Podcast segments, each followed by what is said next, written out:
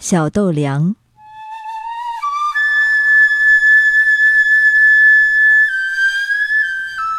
从前，江户麻布有一位年俸二百袋禄米的武士，他的家里经常出现妖怪小豆凉。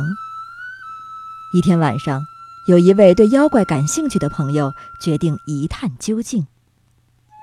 小豆凉怕吵，武士便与这位朋友悄悄地守候在卧室里。不久，天花板上传来了奇怪的声音。一开始是咕咚咕咚，像是谁的脚踩在了天花板上。脚步声停止后，又传来哗啦哗啦撒小豆的声音。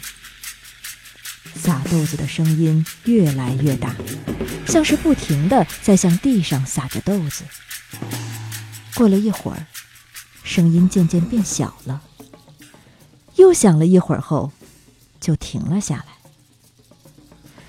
二人仍不敢出声。接着，耳边传来木屐在石板路上走动的声音，以及往洗手盆里倒水的声音。那位朋友猛地打开拉窗，却发现什么都没有，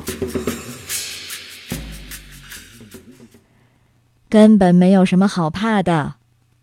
朋友不以为然道。武士回答说：“没错，是没什么可怕的。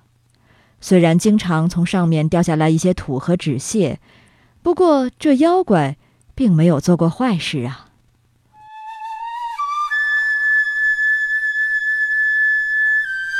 虽然名字中带有“小豆”二字，不过从种类上来说，这妖怪和小豆喜不一样，感觉更像是骚灵现象。所谓骚灵现象，又叫喧闹鬼现象，是一种超自然现象。但凡一切暴力且具有破坏性的灵异事件，通常均被认为是骚灵所造成的。